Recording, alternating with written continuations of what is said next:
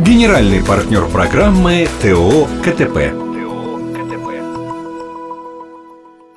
До конца 90-х Дом культуры железнодорожников считался лучшим концертным залом Актюбинска. Слава о нем гремела далеко за пределами города и даже республики, и к этому приложил немало усилий мастер по свету Борис Кукурика. Боря жил в одном доме с легендарным актюбинским телеведущим Иваном Ушановым. Именно Иван Яковлевич посоветовал мальчику пойти в кружок радиолюбителей станции юных техников, что тогда располагалось на Татарке. Увлечение техникой потом очень пригодилось и в армии, и при выборе профессии. После школы Борис устроился работать в Дом культуры железнодорожников. Специальной ставки осветителя в ДК еще не было, как не было и сложной аппаратуры. Поэтому директор ДКЖ Артур Яковлевич Гольштейн оформил Борю как простого электрика. После двух лет работы Бориса призвали в армию. Служить он отправился на военную базу в Челябинскую область. Начальство, узнав, чем занимался новобранец на гражданке, определило его в местный дом офицеров. Дом офицеров в Карталах по размерам и оборудованию не уступал столичным театрам театром. Точно в таком же здании размещался печально известный Московский театральный центр на Дубровке. Если световое оборудование Актюбинского ДКЖ тогда ограничивалось парой ламп и софитов, то в Карталинском доме офицеров были собраны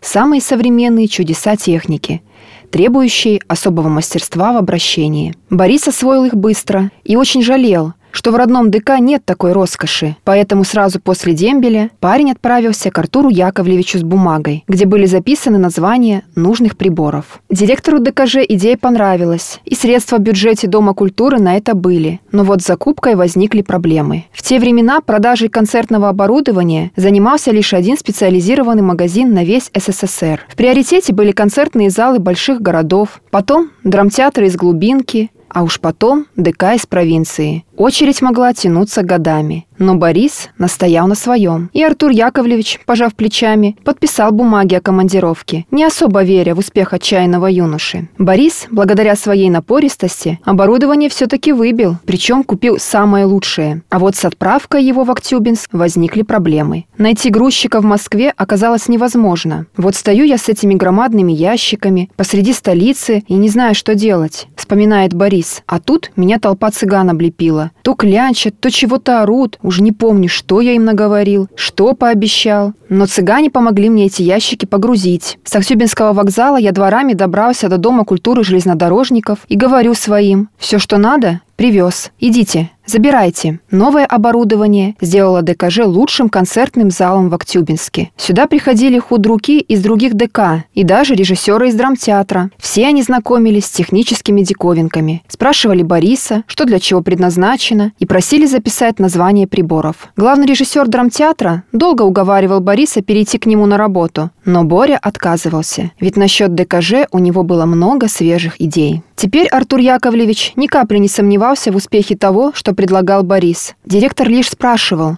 «От меня что нужно?» Как-то Борис задумал поставить на фасаде световое табло с бегущим паровозом. Раньше такое было только в очень больших городах. С проводами помог сельмаш, лампочки достать было нетрудно, а чтобы паровозик бежал, необходима очень редкая деталь. В простом магазине ее просто не купишь. На выручку пришел авиаремонтный цех. Там-то и нашлась списанная деталь, обеспечивающая точную радиосвязь авиадиспетчеров с пилотами. После нескольких часов работы светящийся паровозик побежал над Домом культуры железнодорожников. Посмотреть на диковинку приходили горожане со всех районов. Через несколько лет идею светового табло переняли другие ДК, но Борис к тому времени уже придумывал нечто новое, то, чего в Актюбинске еще не было. До реконструкции в начале нулевых зал Дома культуры железнодорожников поражал акустикой даже вокалистов, побывавших в крупнейших концертных залах мира. Неудивительно, что звезды, гастролирующие в Актюбинске, давали концерты исключительно здесь. Сцена ДК железнодорожников помнит Святослава Рихтера, Мстислава Ростроповича, Цыганский театр «Ромен»,